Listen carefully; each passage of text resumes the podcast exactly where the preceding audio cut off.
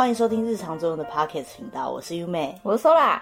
我们现在人在东京，嗯，外面正在下着毛毛雨，然后我们两个非常的疲惫。现在是晚上十二点多，听到这样一个随性的开场，就知道今天又是一个聊天的集数了。然后想要来跟大家分享一下我们这趟旅程的一些心得跟感想。嗯嗯，那首先我们这趟算是计划之后来的。嗯，但在今年前半年是没有计划的啦。对，之前还没有办法完全确定说到底什么时候可以解封，然后那时候疫情还比较严峻的时候，嗯，我们是没有这个想法的。那后来，像大家已经开始习惯跟病毒共存了，嗯、这个部分除了呃我们自己身在的台湾以外，日本也大概是这样子的感觉。嗯，之后我们就一直想说啊，已经两三年没有来日本玩了，所以就决定说无论如何想要在年内跑一趟日本出来玩看看这样子。嗯，为什么会确定要来的关键点是因为。我们抽到了日本的演唱会的门票，就订了机票。那我记得那时候还没有完全解禁的时候，好像有在讲说，哦，来日本需要跟团，所以我们其实也到处去问旅行社愿不愿意接我们两个人的这种小旅行的团。嗯，但是当时的经验上来讲，日本人对于这一个部分，他们也不太了解状况，政府的政策也是一直在变化、滚动式调整。嗯，对对对，因为不管是台湾的旅行社没办法对应这件事情，那日本旅行社听不懂我们在讲什么。并不是说我们表达了什么问题，是这个新的政策可能该怎么去哪里去设定这个东西，去哪里申请这个东西，日本旅行社那时候也没有办法给我们什么答案。嗯，那最后很好的、很完美的有成型了这趟旅程。嗯。对，那今天要讲的这个内容呢，嗯，到目前为止算是一个比较前提啦。那我们接下来可能对稍微跟大家用聊天的方式跟大家分享一下我们这趟行程。我们大概会分成两个部分，第一个部分主要放在我们来日本参战这个演唱会的这个部分。那第二个部分呢，会比较着重在我们来这边旅行以后，这次旅行的目的地是仙台跟东京这两个城市。呃，我们所看到的，比如说包含疫情前、疫情后的一些变化，嗯，还有就是我们在这。这边这一趟旅游的一些心得，那我们会在这一次的节目下面的留言栏位的地方呢，标上时间轴。那首先跟大家分享一下这次演唱会的心得好了，你觉得这次演唱会如何？我觉得太神奇了，这是一个什么样的答案？首先，这场演唱会是呃 News 这个团体他们的演唱会主题叫做 Music，就是音乐。嗯。演唱会内容是音乐，感觉蛮好理解的。可是对于他们来讲，他们想要用音乐来传达一些事情，因为他们都非常在意歌迷先知道演唱会的内容，嗯，对，因为他们觉得会没有惊喜感，会破坏他们精心设计的表演。所以我们也尽量的不要做内搭芭蕾，就是不要爆雷。嗯，那就先就我们演唱会的心得来讲的话，Sola 的心得是太神奇了。那我的心得是我很感动。好，那为什么感动？我们放到后面一点再讲好了。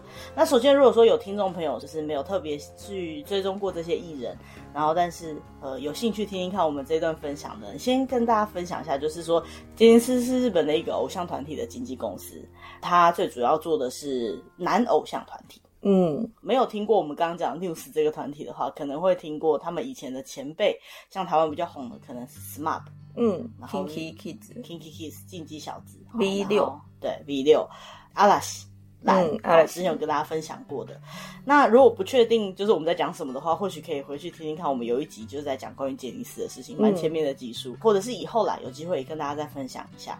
那这个事务所他们公司的团体的特色，就是他们要抽演唱会的时候，会需要先加入他们的会员。嗯，那现在其实不止杰尼斯，很多的日本艺人，他们的演唱会的门票也都是需要这种会员制的。嗯，那不管是加入他们本身的 Fun Club，或是呃加入他们抽票专用的会员网站，你才有机会可以抽票的。嗯，那先解释一下“抽票”这个词好了。抽票就是代表说，你并不一定是想要买票去抢就可以抢得到票的。那以杰尼斯来讲，是确定拿到票以后再付钱。目前的状况是这样，确定抽到票。对对对，确定可以，你有买票的资格。很多的艺人、歌手，还有其他的表演团体，他们的票如果比较热门的，都可能会用抽票的方式。嗯、一定会有人想说，哎，那我坐哪里的位置？这个要怎么知道？这个一样是抽签决定的。那我知道，在有一些歌手的表演，他可能是分成抽不同的等级的票。嗯嗯。总之呢，在日本看表演，不是百分之百用抢票就可以抢得到的。嗯。他们有一些部分是为了黄牛的杜绝、不当转卖或是高价转卖的部分。嗯。那其实是从很多年以前，他们就在防堵这件事情了，所以才会设定出一大堆的规则。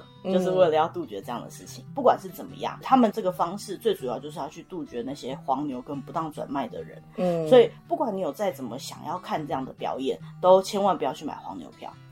好，那我们再讲回来这场演唱会哈。嗯，我觉得我最开心的一件事情是我们的位置非常的好。嗯，神席，不知道大家知不知道神席这个意思？神席就是非常极好的位置，因为我刚刚解释过这个抽票的过程，就是票并不是你去抢来的，是抽来的。你坐第一排跟坐最后一排的票价都是一样的。对，一切都是看运气的。像我们以前就是看这样的演唱会，通常如果是电子票券，三四天前就会联络。那跟以前资本票券的话，更早以前，可能一两个礼拜前，他就会送到你的会员登记地址去了。嗯，对，所以以前呢，看得到那张票上面就知道你是坐在哪个位置。你有可能不太确定那个场地的位置，可是是在摇滚区还是在看台，然后是在前面的列数还是在后面一点的排，这个一看就知道，大概可以查得到。对，可是我们这一次事前都不告诉你是哪里的位置，甚至不把正式的票给你。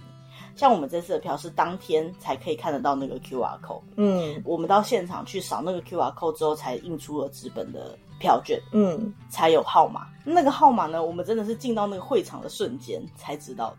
才知道位置在哪里。对对对，然后我们这次坐的位置就是看到它现在是摇滚区，日本的摇滚区叫做阿丽娜，看台区叫做 stand。嗯，好，我们看到票券是阿丽娜，我们就觉得哎、欸，好像还不错。可是因为我跟 Sola 都是属于身材比较矮的人，有时候坐在摇滚区反而会被挡到。对，就我们就带着忐忑的心情拿着那张票，然后往。会场里面走，然后一对号码才发现我们坐在最靠近中央走道的位置，嗯、也就是他们会从我们旁边经过的地方。他们说是花道的地方啊。对对对，日本的演唱会就是除了舞台以外，下来跟观众打招呼或是走向副舞台的那个道路就叫做花道。嗯、这个词是来自于歌舞伎，如果听过歌舞伎那一集，应该可以知道这个小知识。那我们就是在中央花道，在主舞台跟中间舞台中间的位置。非常棒的位置，他们离我们就是能够想象得到的最近距离，这样子。我这辈子从来没有离他们那么近过。对，所以我们两个就是非常兴奋。我们这样是五天四夜的行程，嗯，那这五天四夜的行程里面，演唱会在第二天晚上。自从看了那场演唱会之后，心心念念的都在回想那场演唱会的内容，嗯，真的是很开心的一场演唱会。关于这场演唱会，你有什么特别的感觉吗？演唱会吗？我想要就是把它包含在整个行程里面的哦。就是整个行程来讲的话，今年应该是没有想过会有这趟行程，嗯哼，所以我到现在还是觉得很神奇，嗯，那我我自己是觉得我看到了非常真实的他们，嗯，对，那这个真实的原因不只是他们这次表演的内容，因为我很少这么近距离可以看得到他们，然后在这个演唱会的过程当中呢，我不只可以看到开着灯的时候他们的表演。我还可以看得到他们在关着灯的情况下站在舞台上的样子，嗯，然后甚至舞台下面工作人员在跑动，递水给他们，摄影机 stand by，甚至那个要撒花片的人蹲在那边准备要把那个花抛出来的那个样子，这个看到了很多幕后了。对对对，那我其实本来就很喜欢这个，我喜欢看到他们开灯前的样子。嗯，对，那那个也是摄影机绝对不会拍到的画面。嗯，因为我印象很深刻，我以前看演唱会，常常会听到他们讲说很感谢工作人员在幕后的付出。当然，我们都可以理解，一定有工作人员在幕后付出，可是很少会有机会实际上看到这些画面。嗯，让我觉得很感动的是，我在看这个表演的时候，我有看到工作人员在台下，他好像也在享受这个音乐的感觉。嗯，那再来就是，呃，我觉得应该要谈一下他们在演唱会防疫上面的事情。首先就是他们要求所有的观众入场前都要做一个防疫的确认，嗯，你必须要做完这个防疫确认，才可以看到到你的 QR code，你才可以进场。某个程度来讲，就是去提醒大家，我们现在在很愉快的场合，可是这个疫情这些病毒还是在我们身边的。为了接下来大家的生活着想，我们还是要小心这个部分。我觉得这样的 idea，这样的概念是很好的。再来就是说，全场的人进去全部都好好的戴着口罩，嗯，好，然后不管是在看表演的时候，在座位上，还是在排队去排厕所的时候，反正大家都是把口罩戴得好好的，嗯。再来就是会场，他们都非常注意换气，会场有很多地方他们都特别有在放那个换气扇。嗯，那这些其实是设备面的东西。这两三年之内，他们为了因应疫情，这些东西呢，他们都准备的很完全。嗯，那除此之外呢演唱会蛮特别，就是呃，像一般日本的演唱会，大家都会站着。嗯，好，以前大家都会做应援的动作，就是去喊一些口号啊，跟着跳一些动作啊什么的。嗯，那这一次呢，因为疫情的关系，他们就会希望大家不要讲话。我第一次体会到无声应援的感觉，因为我记得我第一次看演唱会出来是烧瞎的，是无声的，对，都是叫到底啊，喊到底的，嗯、然后要让就是台上能感受到我们的热情，嗯、大家一起很拼命的喊啊，这样。可是无声应援就是你都不可以发出声音。嗯，对，你有什么很激动的地方，就是用掌声解决这样子。那掌声能够到多大声？所以我们他们这一次的周边上面还有出响板，就让大家用响板来发挥自己的心情。最一开始的巡回的表演的场次的时候，是真的完全无声应援的。到今天这一场，可以有一点点比较基础限度的应援，嗯，就是你可以发出大概一般人讲话的音量。全部里面让我最感动的就是在演唱会表演的最后面，会问大家说我们叫什么名字，然后大家全场一起喊出。的名字，最后喊出他们的名字，就那一个字，那个瞬间，全场人一起发出声音，我觉得那真的是让我自己觉得很感动的一刻。嗯、然后我们也看得出来，就台上的人也感觉到那个瞬间的感动。嗯，对对对，又让我回想起来，就是他们在以前的巡回里面很常讲的，所有的歌迷都是让这个演唱会可以成功的关键。这个会场，这个氛围是大家一起营造出来的，嗯、这种互动感让人觉得感觉很好。嗯，而且这种互动感。并没有因为就是疫情的关系有任何打折，也是让我觉得很感动。嗯，呃，这三年来发生了很多变化，那这些改变，我觉得对于每个人来讲，受到的影响程度不一样。嗯，嗯，但是我觉得至少我们在这个演唱会上面看到的是未来。嗯，对，他们自己也是这样讲的。对他们来讲，他们也是在这个表演的过程当中看到他们这个团体新的形态、未来的发展的方式。对我来讲，我也是在这个表演当中，我看到未来，我可以想象他们的样子。还有就是我们接下来的生活会是什么样子的。嗯，那跟演唱会的部分相关的分享大概就到这边。好，那接下来我们要聊一下关于旅程的事情。大家最关心的应该是进到日本的部分吧？对。其实我们已经算是比较晚一点来的。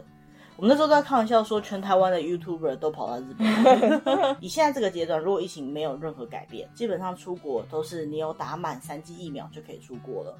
嗯，日本目前的规定来讲，你就是要先查好日本现在认可的疫苗有哪些，你只要打满那三剂就可以了。对对对，那如果你没有打到满三剂没关系，你就是有七十二小时之内的 PCR 阴性证明也可以。对，因为有些人他有一些特殊的条件，他不一定可以完全打疫苗，嗯，或者是有些人还是有些疑虑，觉得不适合打疫苗。嗯、不管是怎么样都没有关系，毕竟你要来到别人的国家，嗯、还是要遵守那个国家当地的规定。不只是日本啦，嗯，其他国家也是会有一些相关规定。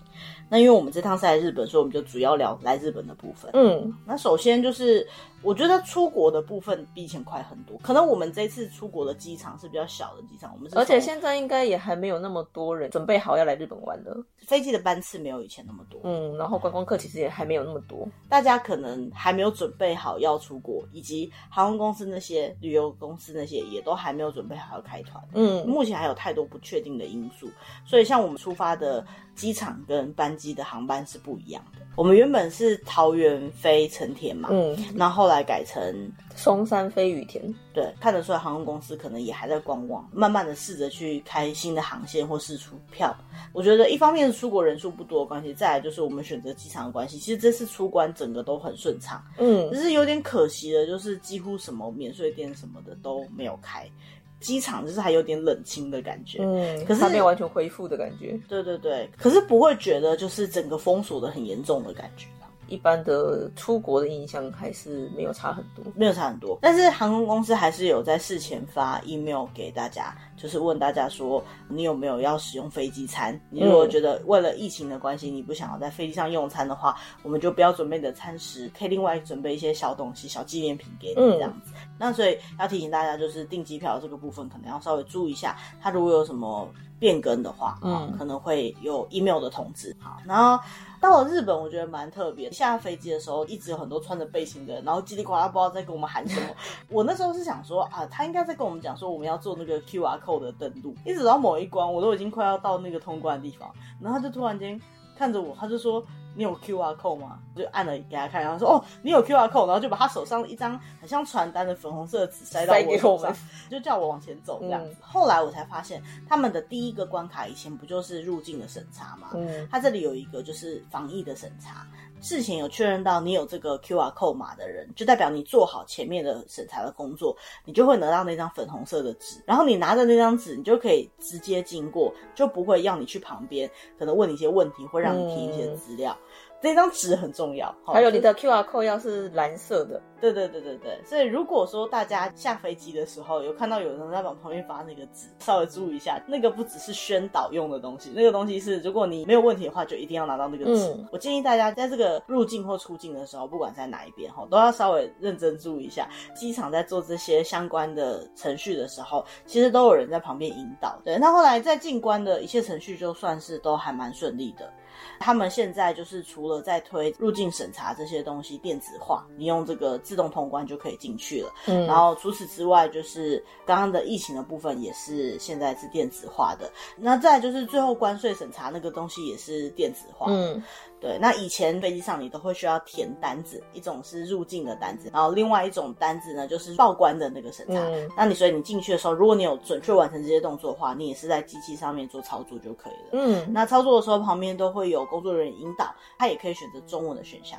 那如果你一切都先准备好的话，都还蛮快速的。那再来就是进到日本以后了，进到日本以后，你觉得有跟疫情前有什么太大的差别吗？就是到处都有酒精。我自己是觉得观光客明显的。现在这个阶段少很多，嗯，像以前我们在东京就是真的蛮，到处国家的人都有，对，对，对，现在还是有，但是没有像以前那么多，嗯，那现在的话就是亚洲的国家的人明显少很多，这一趟出来几乎没有什么听到中文，有中文好像都是台湾人，然后再来就是我有听到一些韩文，所以应该是有一些韩国观光客，嗯、呃，刚刚有遇到一些香港人讲粤语的啦，应该是香港人。嗯大部分真的都是日本观光景点，也都是日本人居多。我觉得这件事情是我以前蛮少遇到的，而且还有一件比较明显的事情，是因为我们只去了仙台跟东京这两个地方。嗯，东京的观光客真的多很多，多很多，然后仙台是几乎没有。对，外国的啦，外国的观光客。对对对，旅游的部分的话，我觉得慢慢他们一直都在复苏。像我们这一个行程，嗯，很常在旅游景点的时候，都会听到他们问我们说有没有地方振兴的那个类似优待券，嗯，好，或者是现金折抵券那样的东西，嗯，有点类似以前我们发的振兴券啊，就是以台湾的来讲。嗯那除此之外，我自己的感觉，这整趟行程当中，他们好像有一点点忘记了怎么服务外国客人。对啊，应该是这两三年真的几乎没有外国观光客。所以他们可能也不习惯这样的机制。我觉得应该是教育训练啦，因为有可能这两三年来，以前有在服务的人可能不得不转行，或者是公共效果没有很好，嗯、所以有些公共地区就是比较没落一点。嗯、这两三个月以来开始开放之后，他们就开始要回到那个节奏上，所以他们或许聘了新的人是以前没有服务过外国人的经验的，嗯，所以你问他一些比较相关的问题，他会不知道该怎么办，嗯。最明显的问题就是免税吧，提醒大家一下，就是一般在商店，不管是消耗品还是食品，只要你不是现场吃掉的，你是要带回家的东西。满五千块以上就可以免税的。嗯、那如果是消耗品的部分呢？他会拿一个袋子帮你把那些东西都装起来，是不可以拆封的。你必须要这样原封不动的带出国，才可以符合免税的规定。嗯、大家要注意一下，就那些东西就是不要在国内使用。嗯，好，那是很重要的一个规定。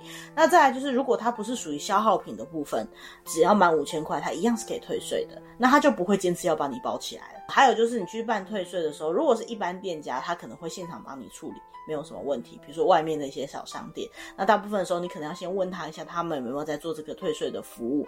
那一般观光地区的商店，还有大家比较习惯去的什么药妆店啊之类的，OK。再就是百货公司，百货公司退税的话呢，现在大部分都会统一到退税的柜台去处理。像我这一次逛了两三间百货公司，有办到退税手续，全部都是要到统一的柜台去处理。记得把你的就是你买的东西跟护照一起带到退税柜台去，由他去判断说哪些东西需要另外帮你装成免税袋，那这个程序是需要花时间的，所以大家一定要提前准备，因为这个动作其实蛮花时间。我记得以前做免税的时候，订在的护照上面，现在没有这个习惯了，可是他们还是会确认一下这些东西在哪里，嗯，该包的把你包起来。所以如果你买的东西很杂，你可以拿去一次性的做退税，就算只是两三千块没关系，拿过去合计起来是有这样就可以了。嗯，可是他因为要确认那些物品真的很花时间，所以如果你赶时间，千万不要去做这个工作。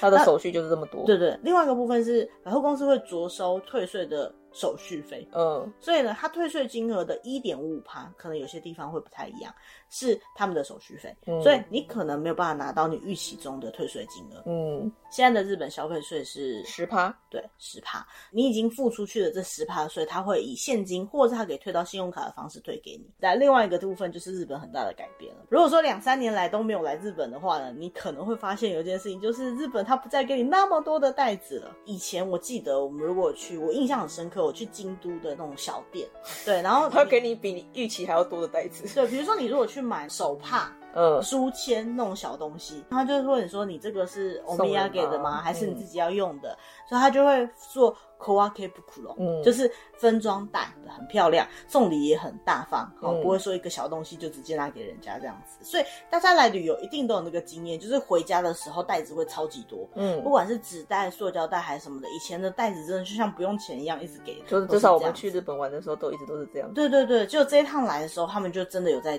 改变。其实我们在还没来日本之前，就有听到他们在宣导这件事情。嗯、结账的时候啊，店员就会看一下说，哎、欸，你东西好像有点多，然后你好像没有放的东西，他就问你说。哎，你需要袋子吗？这个是要钱的。嗯，好、哦。可是如果你听不懂日文，可能有点麻烦。对啊，所以就是要注意啦，不像是以前他都直接拿袋子给你了。嗯，所以我觉得啊，你就不要一直 OK OK。如果你听不懂日文，不要一直跟他讲 OK。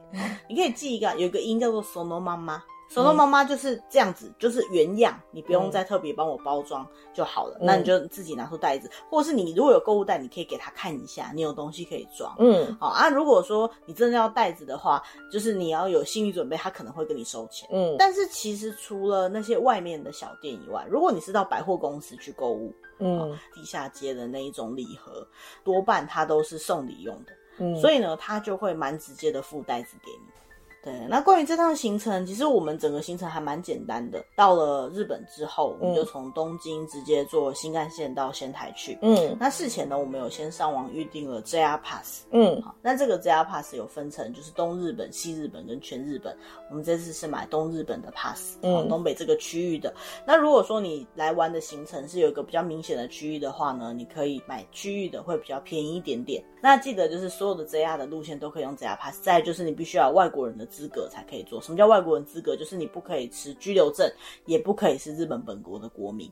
你在订票的时候，他就要你输入你的护照号码。对，他会从你的护照号码去判断你在日本滞留的资格。你有居留证的话，你是一定办不出来。其实现在在网络上申请就很方便的可以买得到了。你需要坐哪一个区段的位置的票，你也可以在家里慢慢做好功课，然后你就可以在网络上订新干线指定席的票。嗯，那为什么说指定席呢？因为持 JR Pass，你基本上进出任何站坐任何班次都没有问题。你当然也可以把票先订下来，反正全部都包在你的 JR Pass 里面，是不用另外付钱的。嗯，以前呢来到日本，我们通常都要到一个叫做绿色的窗口的地方，嗯，Midori no Madoguchi，这个是在这样一些比较大的站口都会看得到旅客服务用的柜台，嗯，那这个柜台跟一般售票柜台不一样，通常就是可以去做一些票的预定啊，好，或是咨询啊什么的。嗯，那对于外国的旅客来讲，那个地方就是买 JR Pass 跟用 JR Pass 来买票的地方。那可是现在因为疫情的关系，所以有些绿色窗口是没有在对应领票的。相对它旁边这个卖票的机器呢，就有多增加了可以用护照就直接在那边领 JR Pass 的功能，嗯、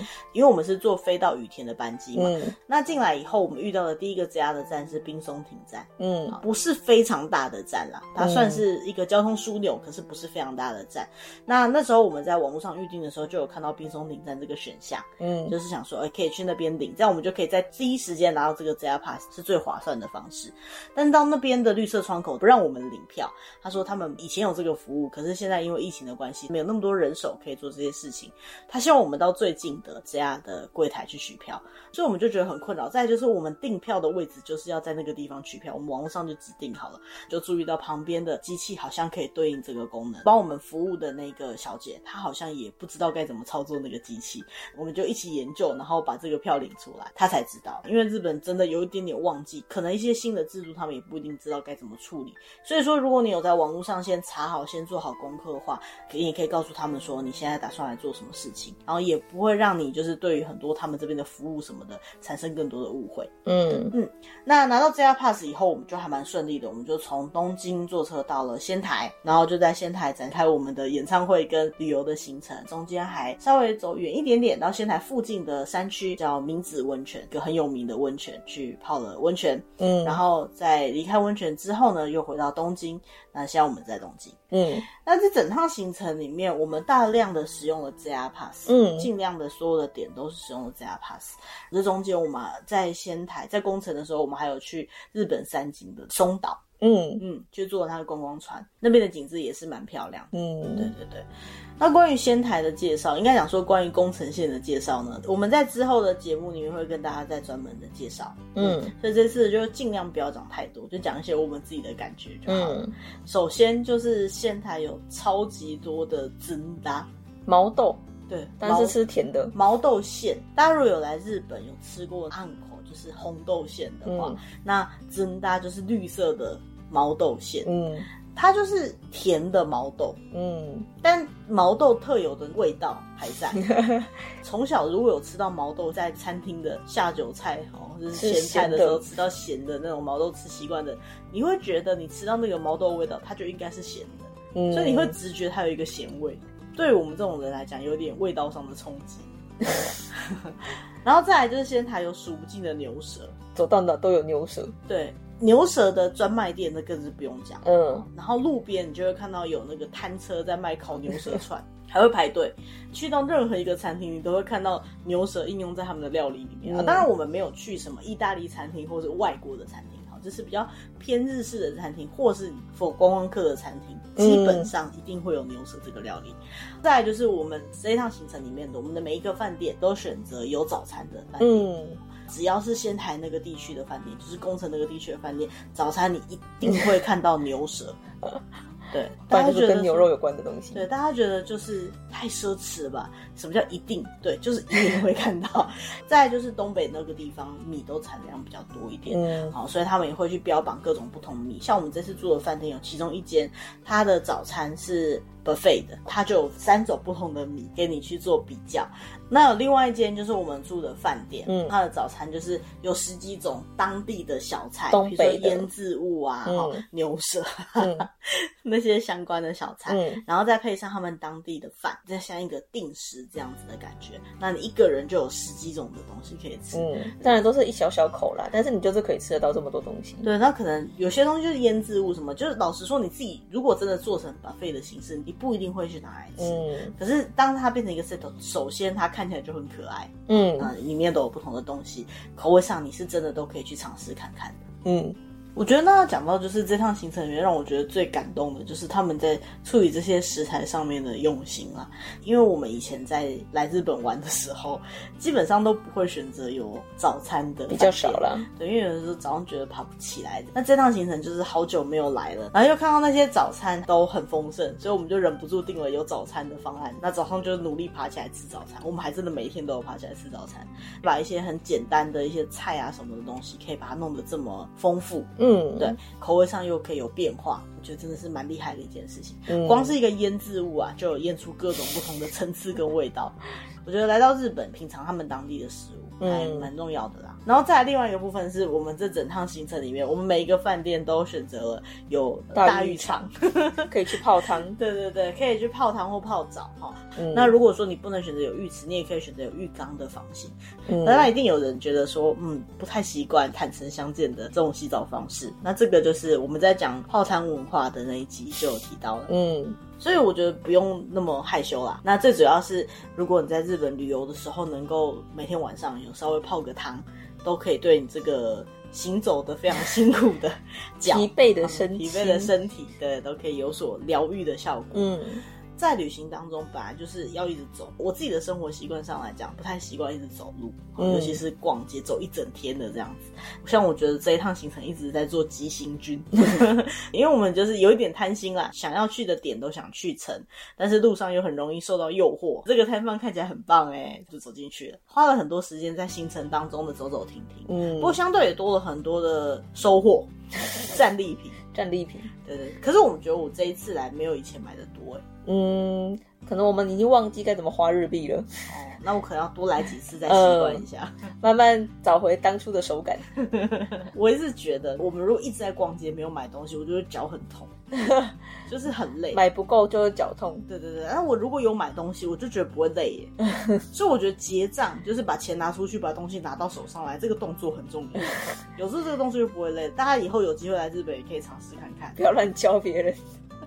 哎、欸，说不定真的是这样。最主要是你这个结账的动作是有完成一件事情的感觉。可是你如果在逛，就只是看的话，你会有一种一直在重复走路的行为，没有什么休息到的地方。嗯、那你一直站着，比如说等待，是很累的。嗯，一直在走。也是很累的，嗯，可是走走停停，还有买东西，然后你还有一些期待、一些感觉、一些开心的感觉，就不会觉得，嗯。所以像我觉得最累的那一段，就是下午我们两个都很茫然，不知道要买什么的那个时候，嗯，那段我真的累到不行。可是后来我只要买到东西，我就开心，嗯，每买一点东西就会冲回一点电的感觉，嗯，所有的电都在把东西拿回饭店一放下来的瞬间就充满了，然后就在说，那我们再出去一下，这样，嗯，好像都不会累一样，在自己生长地方，在自己生活的地方，不太会有这样的验。嗯，不太会有这种一个下午要疯狂的购物，很累，还是强迫自己要出门的这种经验。嗯，对，所以我觉得这些都是这趟行程有一点找回手感的地方，但是还是没有全部找回来，还是要多来几次才行。这样，也希望就是在听这个节目的你，不管你对日本旅游有没有兴趣啦，以后都可以尝试来这个地方玩看看。